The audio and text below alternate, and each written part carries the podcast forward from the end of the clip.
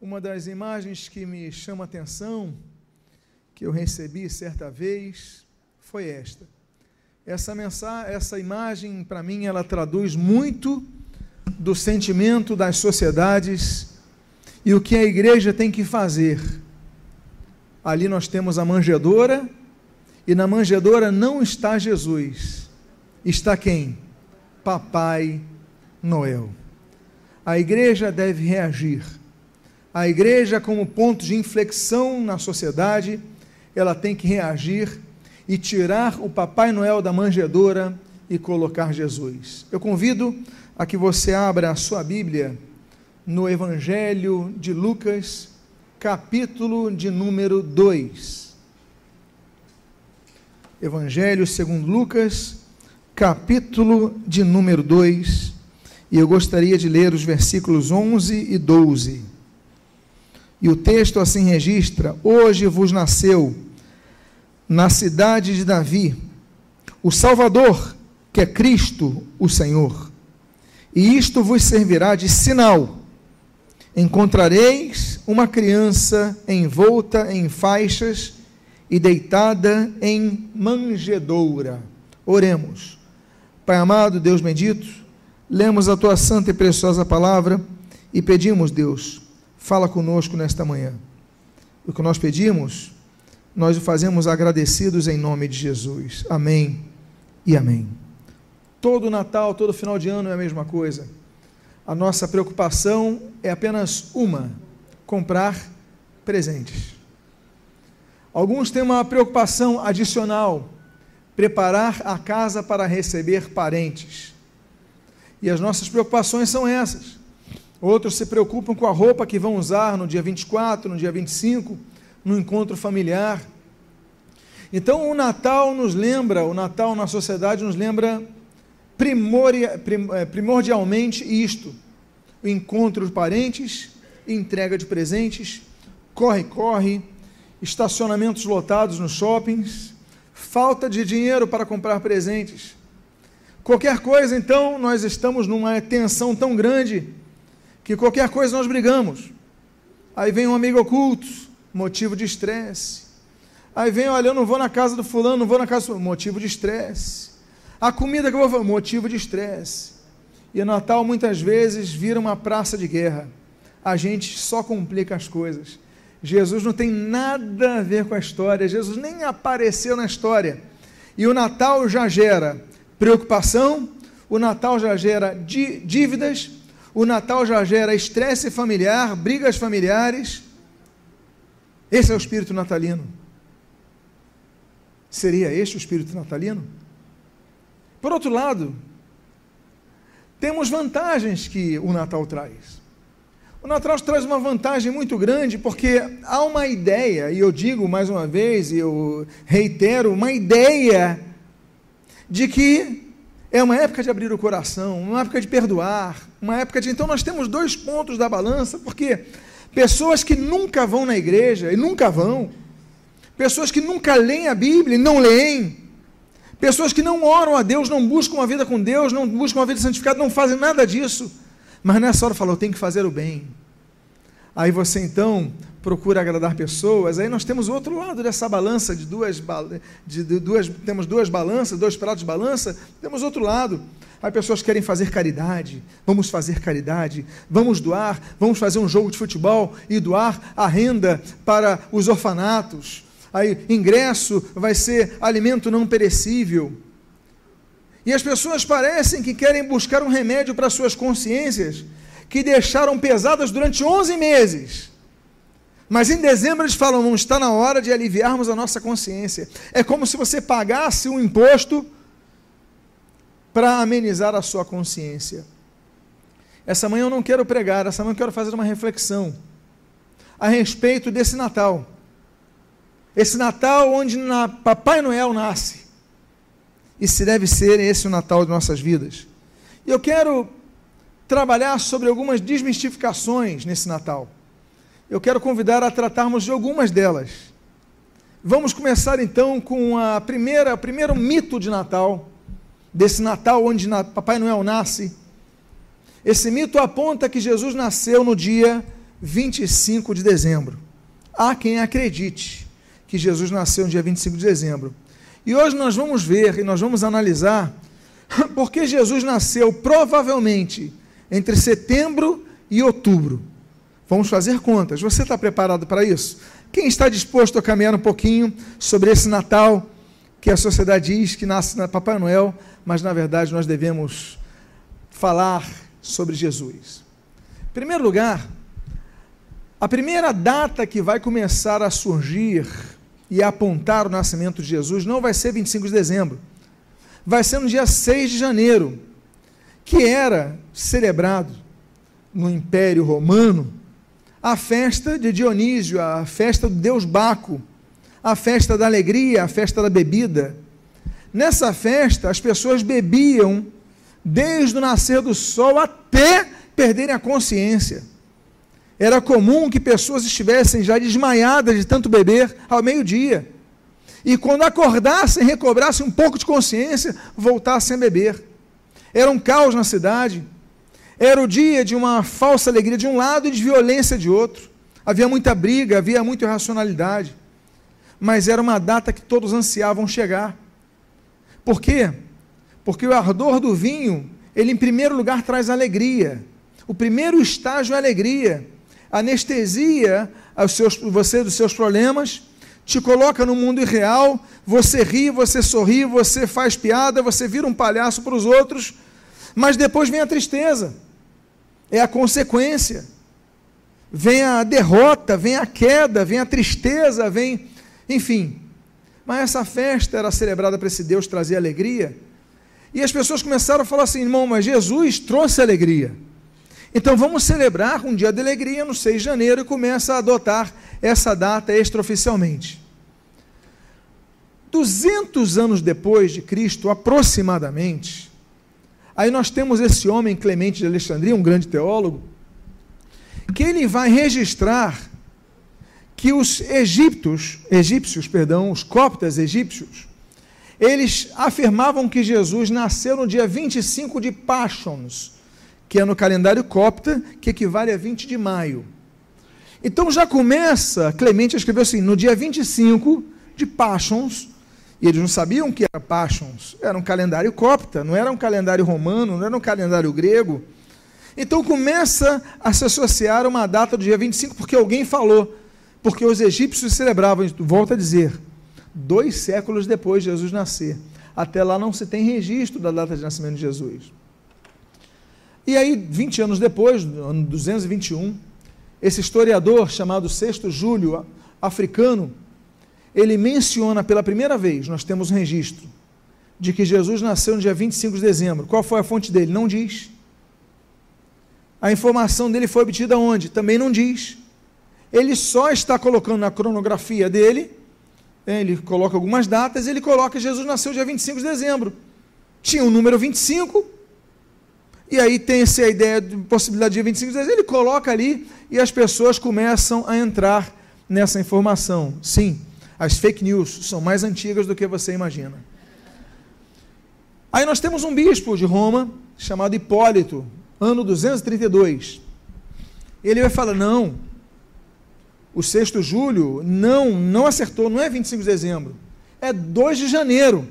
Por quê? Também não informa a fonte. Não informa a fonte. Mas lembro que em Roma, vocês lembram que em Roma havia um contexto do dia 6 de janeiro celebrar para Baco, ele colocou dia 2. Não sei porque ele antecipou quatro dias. Mas ele fala: não, Jesus nasceu 2 de janeiro. Olha a confusão. Como é que se chega oficial, começa a se oficializar o dia 25 de dezembro? Simples. Bom, anos depois, no ano 274, um imperador chamado Aureliano ele declara um culto ao sol invicto. Esse culto era muito comum entre os soldados do Império Romano. Por quê? Porque quando eles iam na guerra, eles cultuavam o sol, e aliás, o sol é um tipo de, de elemento da natureza mais adorado entre muitas culturas. Os maias adoraram o sol, adoravam o sol, os astecas, o sol invicto, porque o sol sempre vai vencer. Por isso que o culto ao sol invicto. E essa data era celebrada em que dia? 25 de dezembro. E era exatamente a mesma data que os mitraístas, um povo da Pérsia, hoje na região do Irã, desde o século do, do, do ano 2 a.C., já cultuavam esse deus Mitra. Essa imagem é de Deus Mitra. Não sei se você consegue notar que Mitra está matando um touro. Você consegue enxergar? Consegue ver? Então, quando ele mata esse touro, ele sacrifica esse touro para o Deus Sol. Então, Mitra cultua o Sol.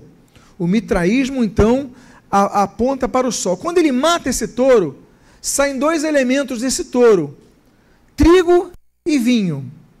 Olha a associação com o cristianismo. Gênesis capítulo número 14, nós temos o um encontro de Abraão com Melquisedeque. E Melquisedeque traz o que? Pão e vinho. Jesus, quando celebra a ceia, a Santa Ceia, que é na Páscoa judaica, Mateus capítulo 26, existem vários elementos na ceia: carne de cordeiro, ovo, tem, tem ervas amargosas, tem vários elementos na ceia judaica, mas Jesus pega dois. Os dois que até hoje nós comemoramos. Quais são os dois? Pão e vinho. Então, a Bíblia associa muito a questão da aliança com pão e vinho, do encontro do homem com o divino, com dois elementos, pão e vinho. Jesus, quando celebra a ceia, ele parte o pão, distribui o vinho. Então, nós temos a, a celebração de uma aliança do homem com Deus, um novo testamento, através do pão e do vinho. E os soldados romanos, eles cultuam uma divindade que, adorando ao Deus Sol, se matar, matar o touro e saía trigo, que faz o pão, e vinho. Ou seja, era a melhor data para os cristãos, era mais próxima do cristianismo que os cristãos começaram a, a, a, a adotar. Olha, dia 25, eles adoram a um Deus Sol. Segundo lugar, ao Deus Sol sai trigo e vinho. Então vamos fazer o seguinte: vamos celebrar o nascimento de Jesus no dia 25 de dezembro. E começa a surgir isso. Até que Constantino se converte. Todos conhecem a história de Constantino. Ele adorava o Deus Sol, é, tinha a festa Natalis é, Invicti Solis, no solstício de inverno, que acontecia exatamente é, em dezembro, no final de dezembro, você vê que nós tivemos agora o solstício, ontem, anteontem, não foi isso? O dia mais longo, então começa a mudar todo o sistema, tanto no hemisfério norte como no hemisfério sul. Então nós temos ali. Agora o que acontece? Ele se converte. Ele adora ao, ao sol invicto. Ele adora, assim como muitos soldados adotavam o mitraísmo. Ele se converte. Mas a Bíblia diz, em Miqueias 4,2, que havia de nascer o sol da justiça. Que aponta a quem? A Jesus. Ele fala, então, peraí. Jesus é o sol da justiça profetizado. Segundo lugar, Jesus é invicto, nunca foi derrotado. Jesus não foi vencido. Está aí, o dia do sol invicto vai passar a ser o dia do nascimento do sol invicto, Jesus. E começa então a ser associado a data, associada à data do dia 25 de dezembro, não apenas ao culto do sol invicto, mas ao culto de Jesus.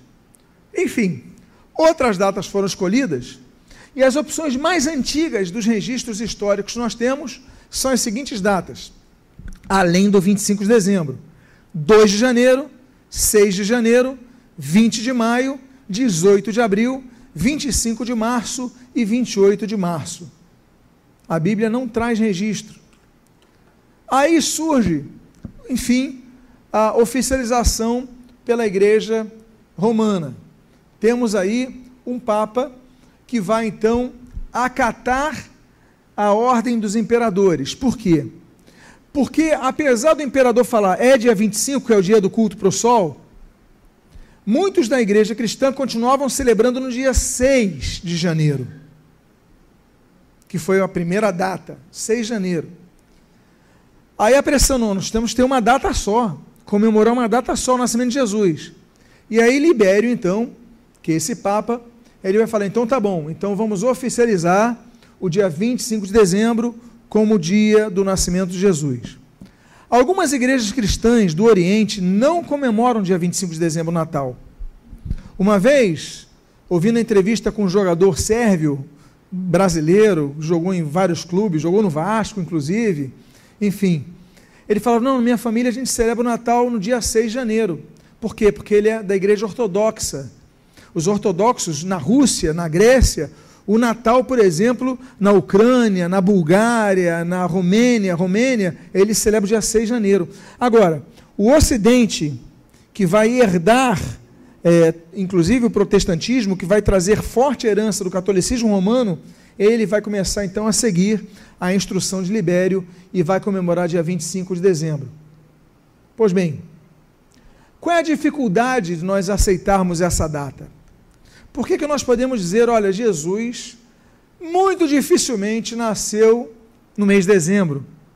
E com que base eu posso dizer aos irmãos que provavelmente o Natal de Jesus não foi nem janeiro nem dezembro, mas foi setembro ou outubro? Por isso que eu falo. Eu vou me basear apenas na Bíblia, ok? E, e na, na matemática. Se você quiser me acompanhar, quem está disposto a acompanhar isso? Então vamos lá.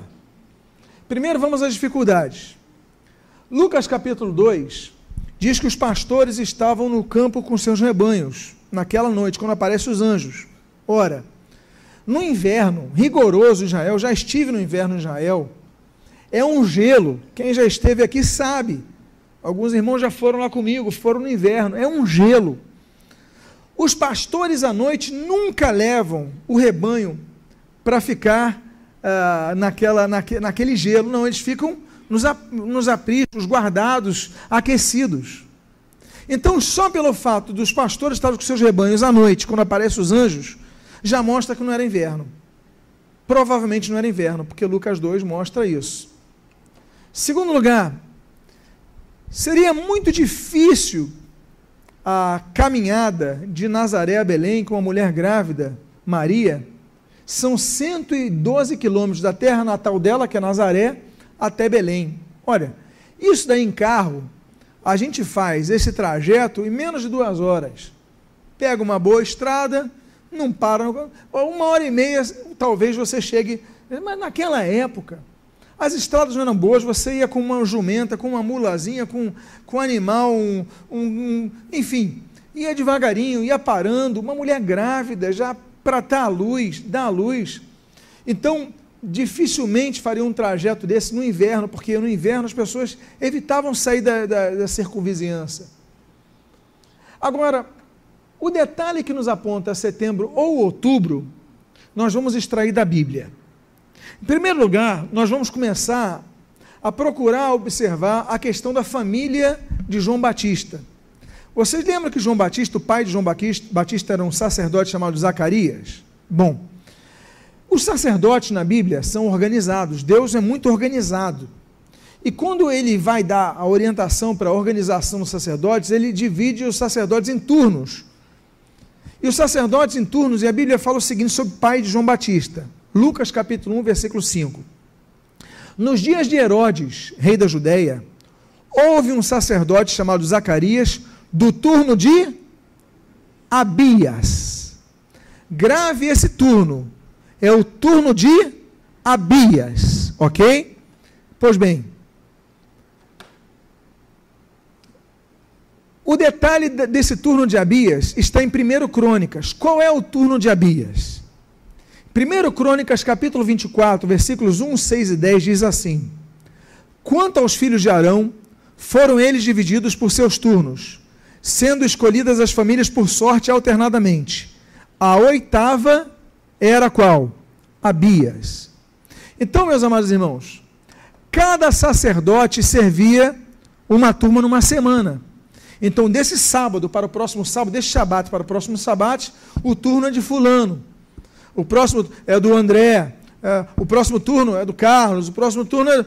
Então, cada semana, após a Páscoa, primeira turma, segunda, primeiro turno, segundo turno, terceiro turno, ou seja, na oitava semana após a Páscoa era o turno de Abias, era o turno que fazia parte o, o Zacarias, o sacerdote Zacarias, pai de João Batista. Então, peraí, oitava semana após a Páscoa, mais ou menos quantos meses depois da Páscoa?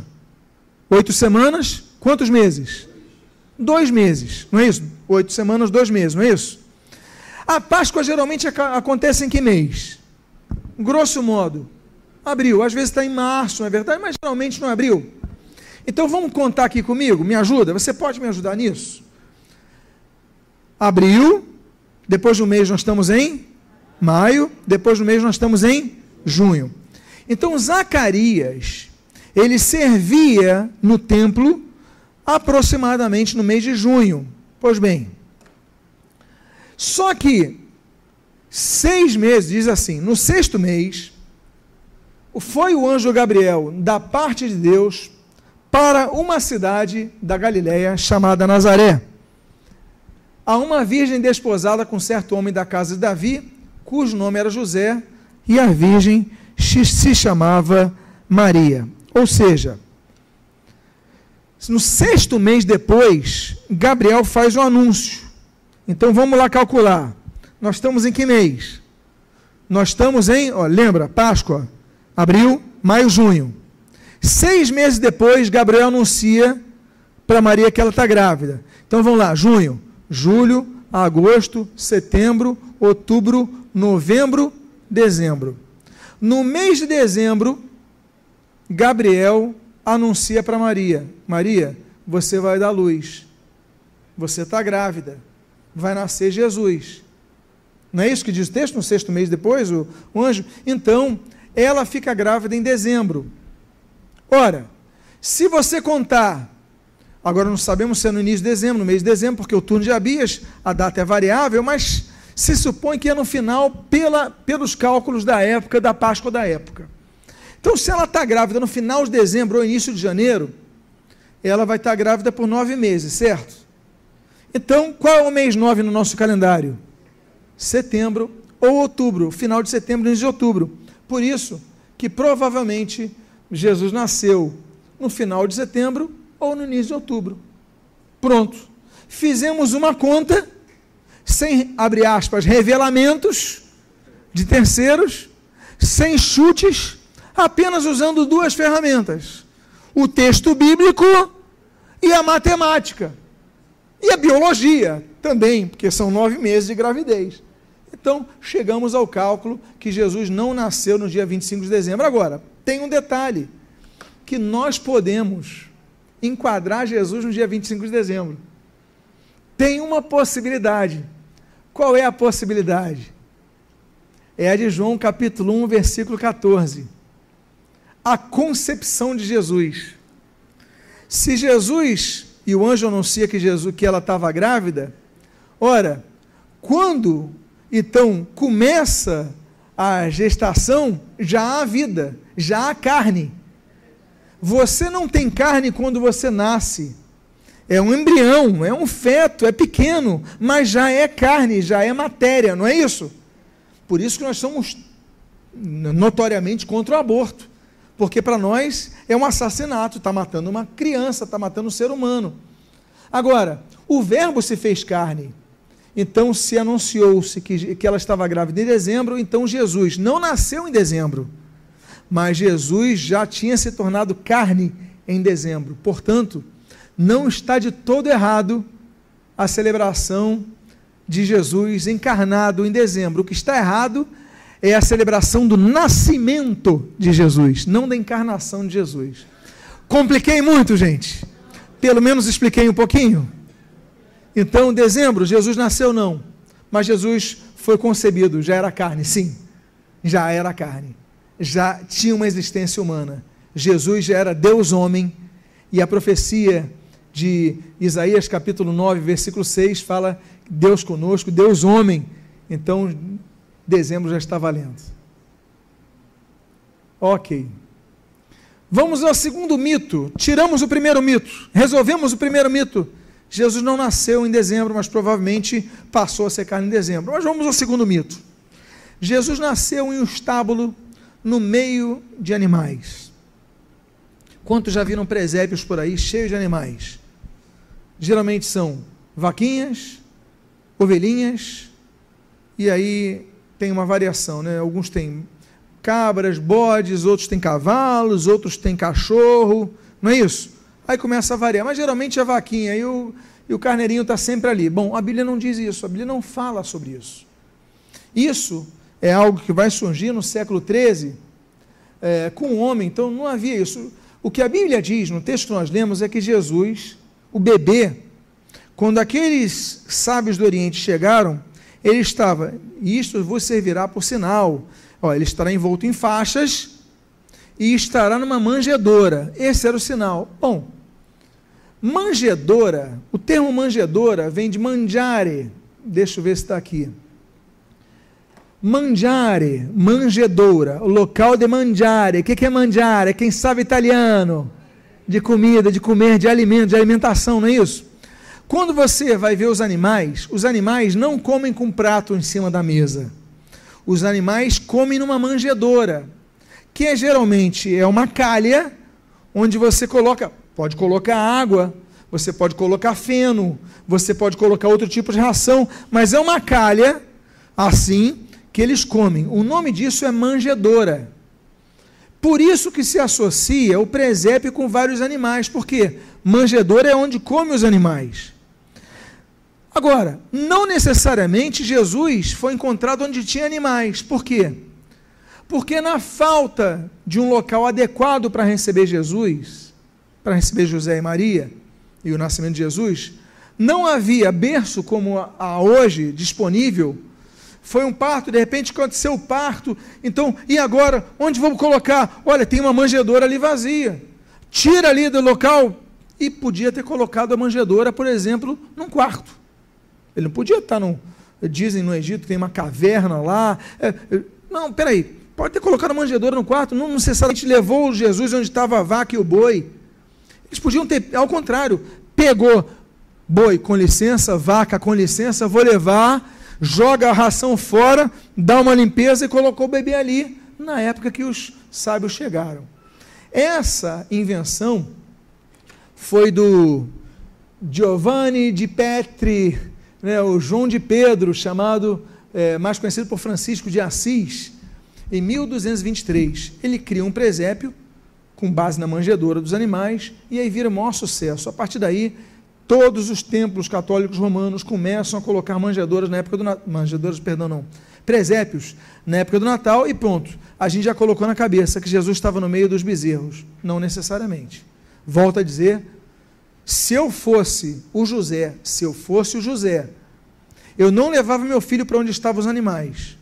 Eu pegava a manjedoura dos animais, limpava, lavava, botava a distância dos animais, botava num quartinho local isolado para o meu filho ter mais higiene, ok? Mas esse é outro mito que existe por aí.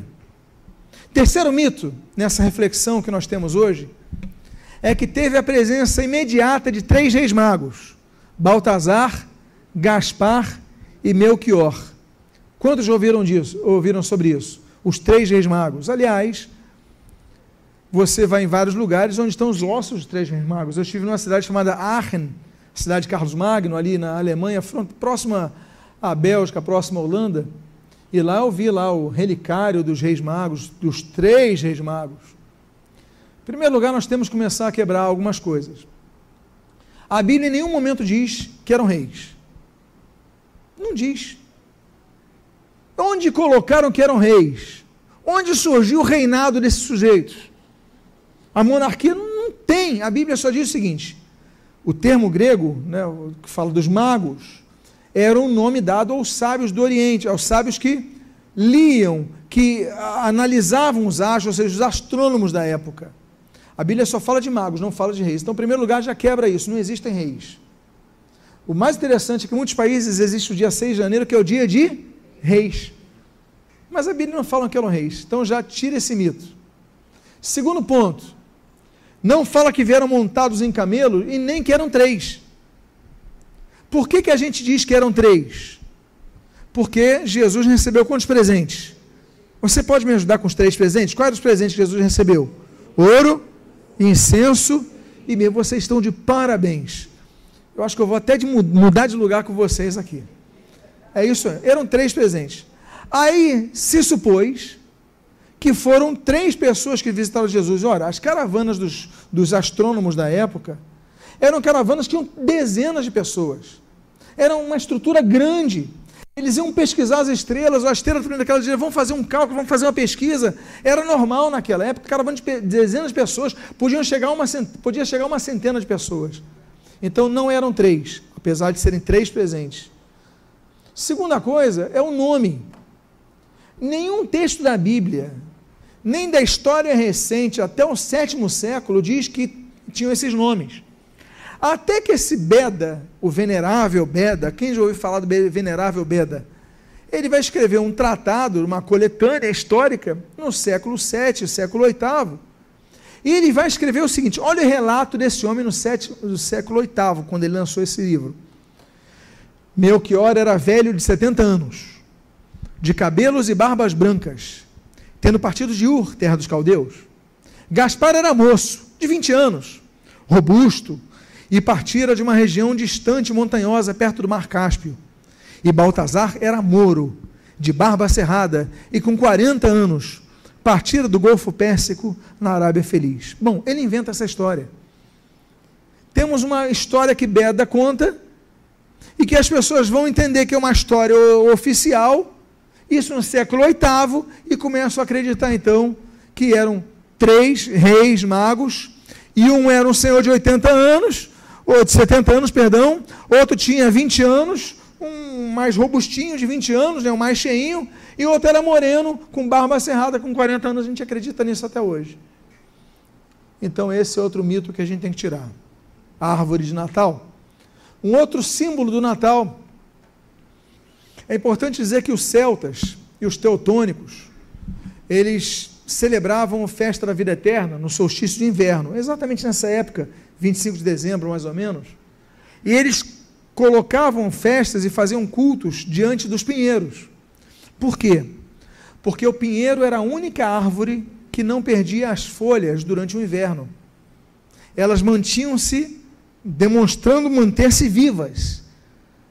Vocês não perdiam as folhas, então essa árvore é forte, ela, ela não sucumbe ao inverno. Então começava a fazer cultos diante dos pinheiros. Aí começa a ter essa tradição. E por que nos países reformados começou a haver o surgimento das árvores de Natal? Aí você vê árvores de Natal surgindo na, nos países nórdicos, na Alemanha, na Escandinávia, claro, associados a esses povos, nas ilhas britânicas, entre os celtas ali, claro. Mas por que, que você vai ver que os protestantes começam a adotar isso daí na cultura e passa a ser e invade toda a sociedade? Porque há uma teoria, e não está confirmada, mas há uma teoria, um período pouco posterior a Martinho Lutero, que ele chegou na casa, levou um pinheiro, acendeu umas velas, umas lamparinas ali e começou a louvar a Deus, por quê? Porque a força de Cristo, ela permanece vigorosa mesmo no inverno. E nós temos uma pintura antiga, e esse é um desenho bem antigo, de Lutero, você está vendo ali Lutero, com uma árvore de Natal, aqui é a esposa dele, a Catarina, aqui é o Felipe Melanchthon, que é um dos escritores, biógrafos de Lutero, um dos maiores teólogos luteranos, e é a família de Lutero, parte da família de Lutero, ele teve seis filhos, aqui nós temos quatro, pelo menos, e aí na celebração do Natal. E aí começa a haver um costume. É Lutero usou árvore de Natal, na casa dele eu vou usar e pronto, aí se espalha pelo mundo. Mas volto a dizer que esse costume, ele não é, é baseado na Bíblia, é apenas um costume, enfim, não tem nem confirmação histórica que Lutero teve essa árvore. Quinto mito de Natal. Chegamos ao nosso Papai Noel. Papai Noel ele começa a se pautar na, com, tendo por base um, um, bispo turco chamado Nicolau, século IV. Ele tinha essa aparência. Tem alguma característica parecida com Papai Noel? Não tem muita coisa com Papai Noel, não é verdade? Por acaso ali ele está de vermelho, mas tem, eu podia ter colocado a imagem de ele com outra cor, é, de roupa. Mas esse bispo da cidade de Mira, na Turquia, ele era muito preocupado com a educação das crianças e procurava sempre pegar dinheiro de alguém para ajudar outras pessoas. Olha, emprestar fulano está Então era uma pessoa muito caridosa. Mas ele era extremamente preocupado com a educação das crianças. Então ele começou, inclusive, ele é o patrono da Rússia e o patrono da Grécia, nas suas igrejas ortodoxas. Pois bem, agora ele era magro, você viu que ele era magrinho? Como é que ele vai ficar robusto? Como é que ele vai ficar com a barba branca? Como é que ele vai ficar bonachão com aquela, com aquela bochecha tão vermelha? Então, graças a publicações norte-americanas. E são bem posteriores. Assim surge Papai Noel. Essas são as primeiras aparências do século XIX, 1821. Uma publicação anônima, Velho Santa Claus, com muito prazer. e traz a, a primeira imagem que nós temos do novo do Papai Noel. Ele está num trenó, tá vendo? Tá com uma rena e aí ele, a aparência dele é aqui. Por quê? Porque foram os holandeses que começaram a publicar isso. Então, tá vendo que ele é ruivo? A barba ruiva, ali ele está de vermelho, mas aqui ele está de verde. E pronto. Começa a surgir a ideia de um, um senhor que está num trenó levando é, com trenó com renas, levando presentes. No século XIX, 1863, o cartunista Thomas Nast, ele começa a colocar características que vão ficando no Papai Noel, por exemplo. Aqui ele já colocou um gorro, né? roupas com detalhes, está vendo várias bolinhas aqui, várias estrelinhas? Ele já está com cinto é, grosso e tal, e está distribuindo presente. Então começa a surgir essa ideia. Décadas depois, em 1881, aí surge o mesmo Thomas Nast, num panfleto chamado A Visita de São Nicolau, ou seja, lembra aquele São Santo turco? Então ele manteve o nome aqui. Ele desenhou o Papai Noel com formas mais definidas. Aqui o Papai Noel já começa a aparecer com barba branca, com uma barriguinha, não é isso? E ali com, com, com um boneco aqui, mas é interessante que ele está com cachimbo com uma espada. Ou seja, é o que hoje seria é, politicamente incorreto aceitar o Papai Noel com cachimbo. Já pensou? Chegar com cachimbo com a espada? Então já não era, mas naquela época começa a surgir essa ideia. Até que a Coca-Cola lança uma campanha em 1931. E nessa campanha, ela começa a colocar, e volta a falar, está começando a surgir, é, começando a surgir mais publicações coloridas, a imprensa já barateia muito mais, e as pessoas começam a ter as primeiras ideias graças à propaganda Coca-Cola. Ele já não está com cachimbo, já não está com espada, ele está com um copinho de refrigerante, mas já está com o cinto de couro, a camisa vermelha, as bordas aqui, é, golas, etc., de, de, é, brancas, barba branca e a bochechinha corada. Já temos a ideia atual de Papai Noel. Em qual evangelho está escrito isso mesmo? Mateus. Marcos, Lucas, João, não, no, no Evangelho da Coca-Cola. Está escrito isso daí, Coca-Cola 2,25, 25 do 12, pronto. Aí a igreja, parte da igreja começa a reagir. Sempre tem os radicais na igreja. Aí eles reagem. As testemunhas de Jeová, por exemplo, não celebram aniversário de ninguém. É, radicais. Aí teve um protestante, Oliver Cromwell, a revolução que ele faz na Inglaterra, que ele proíbe, não, não vamos cultuar, não vai ter Papai Noel, é banida a festa de Natal, proíbe. 200 anos depois volta a festa, o pessoal celebrava em silêncio, em oculto, não tinha como proibir isso. Aí tem gente que fala assim, aí tem uns pastores que falam, não, não pode ter árvore de Natal, ah, porque não pode ir, não pode aquilo. Aí com esses radicalismos inócuos, desnecessários, que em nada vão aumentar a espiritualidade da igreja, nem diminuir a espiritualidade da igreja. Eu tirei foto com o Papai Noel quando era criança. E não perdi a salvação por causa disso, não, gente. Não tem problema nenhum dar presente, ter árvore de Natal. Esses radicalismos são irracionais. E o nome disso é religião imposta. Não é assim. Então não tem problema nenhum. Eu coloco a árvore de Natal no púlpito e não muda em nada a presença do Espírito Santo aqui. É uma bênção, Deus fala. Então esses radicalismos não adiantam de nada.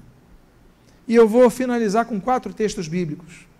Porque o Natal que nós falamos até agora, e o título da mensagem é, se chama É Natal, nasceu Papai Noel.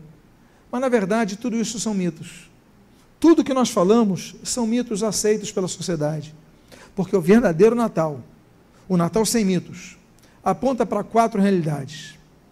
Primeira realidade, aponta para um propósito missionário de Deus. Deus é missionário. Deus faz missões. A Bíblia diz em Mateus, capítulo 1, versículo 21, Ele dará à luz a um filho, e lhe porás o nome de Jesus, porque ele salvará o seu povo dos pecados deles. O propósito do Natal é missionário, é salvação de vidas. Não é apenas festa. Eu não sou contra festas, eu estou falando isso o tempo todo.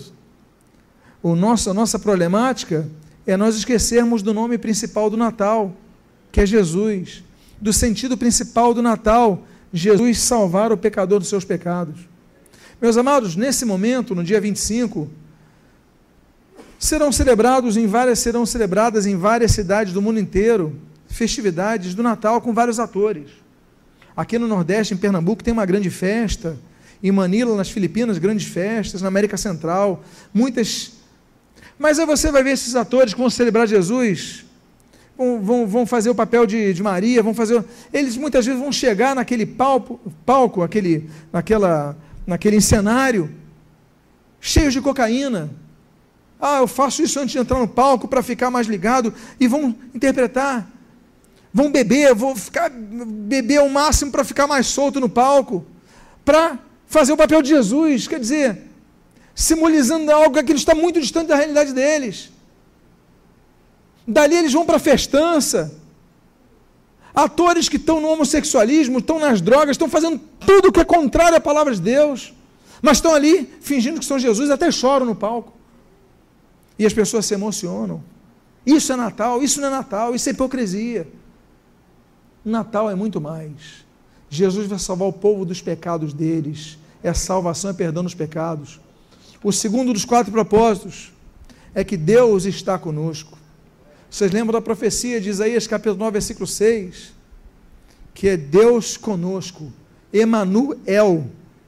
Emanuel. El é Deus. Emanu está presente junto a, então ele está conosco, Deus conosco. Eis que a Virgem, texto de Mateus 1, 23, eis que a Virgem conceberá e dará um luz um filho, e ele se, se chamará pelo nome de Emanuel, que quer dizer Deus conosco. A segunda verdade do Natal é que Deus está conosco, Deus não está distante, é, como alguns dizem. É, Deus não é apenas um Deus de longe, é um Deus de perto. Deus, é, Deus é um Deus de todos os locais, como disse Jeremias. Deus é um Deus presente. Deus não está morto, como disse Nietzsche. Nietzsche errou. Ah, tantos erraram, Deus está presente, Deus está ao nosso lado, a presença do Espírito Santo está dentro de nós, nós estamos santuários do Espírito Santo. Deus conosco. Ou seja, jamais estaremos sozinhos. Diga a pessoa que está do seu lado o Natal significa que você não vai estar sozinho. Sabe por que isso é importante? Porque o Natal relembra para muitas pessoas a alegria do encontro familiar, mas para muitas pessoas representa a tristeza da ausência no encontro familiar. São duas coisas: a ausência do encontro familiar e a perda de uma ou mais pessoas no encontro familiar. Porque há pessoas que passam o Natal sozinhas. Nós aqui, dia 25, fazemos o Natal, culto de Natal. Porque tem gente que fala que no dia 24 passa sozinha. Aí vai para a bebida. Olha, eu já conheci com médicos. Eu lembro que tínhamos aqui na igreja o diretor do Souza Guiar. Ele falou: olha, a maior taxa de suicídios do ano é no Natal. As pessoas embriagam-se demais ou tomam muito remédio para esquecer do pai que se foi, a mãe que se foi, o filho que se foi, o neto que se foi. Ficam tristes, ficam arrasados. O Natal, em vez de significar alegria, significa tristeza. O que, que falta a essas pessoas? Entender que Deus está conosco. Emanuel, Deus está conosco. Então isso nos consola, nos conforta.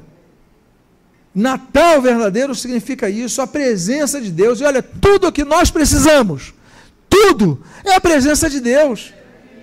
É tudo. Nós podemos ter igreja, mas não termos a presença de Deus, ficaremos vazios. Nós podemos ter tudo na vida, não tivermos a presença de Deus, estaremos vazios. Mas a presença de Deus é o que nós precisamos. E Natal aponta isso, a presença de Deus. Essa é a segunda verdade. Qual é a primeira verdade que o verdadeiro Natal nos aponta? É o que Deus tem um propósito missionário. A segunda verdade que Deus, a terceira verdade agora, que existe esperança, cura, libertação e salvação Olha o que o Senhor Jesus diz, Lucas capítulo 4, versículos 8 a 19. O Espírito do Senhor está sobre mim, pelo que me ungiu para evangelizar pobres, enviou-me para proclamar libertação aos cativos restauração de vista aos cegos, para pôr em liberdade, fim, liberdade os oprimidos e apregoar o ano aceitável ao Senhor, ou seja, é tempo de esperança, nem tudo está perdido. Você não precisa ir para o vício, você não precisa procurar terminar com a sua vida. Ah, eu estou me sentindo só, eu estou vazio. Meus irmãos, você tem uma igreja, mas você, mais do que uma igreja, você tem a Jesus. Mesmo que você estivesse longe daqui, você tem Jesus do seu lado. Então é hora de buscar a Deus e falar: Senhor, tu estás como, enche-me com a tua presença. E Deus não te deixará sozinho. Ele veio restaurar a vista aos cegos. Eu acho bonito isso. Restaurar a vista aos cegos, você vai passar a enxergar coisas que você não enxergava. Isso é o Natal. E por fim, eu finalizo dizendo que o Natal é uma celebração que só tem sentido se nós anunciarmos a outros as boas novas. É o que eu estou procurando fazer nesse momento. É o que nós devemos procurar fazer. Porque Lucas capítulo 2 diz no versículo 10 e versículo 11: O anjo, porém, lhe disse: Não temais. Eis aqui vos trago boa nova de grande alegria, que o será para todo o povo. A alegria não é apenas para você, para você, para você, para você, para você, para você, para você. A alegria é através de você para outros. Esse é o sentido do Natal. O entregar presentes é importante, por quê? Porque entregar presente é entregar alegria, não é isso? É, é normal que você vá entregar um presente e, e você não esteja com o objetivo de entregar uma alegria, a pessoa fazer a pessoa ficar feliz. Não é possível. É possível a pessoa receber o presente e ficar triste. Por exemplo, até hoje eu lembro, eu posso contar uma particularidade da minha infância. Meus pais comentam sobre isso. Eu tenho uma tia quando era criança, eu estou falando da época que eu tinha oito anos de idade, tá, gente? Eu mudei, graças a Deus. Mas eu tenho uma tia que tinha uma loja de brinquedos, lá em Rocha Miranda. E ela tinha loja, ela com os meus primos ia lá e via os brinquedos que ela vendia, ok. Teve um, um Natal que ela foi passar na minha casa, que foi passar com a família, a irmã de minha mãe, a minha tia Iraci, ela foi passar lá em casa. E ela então foi levar um presente. Eu, poxa, minha tia com a loja de presente, de brinquedos.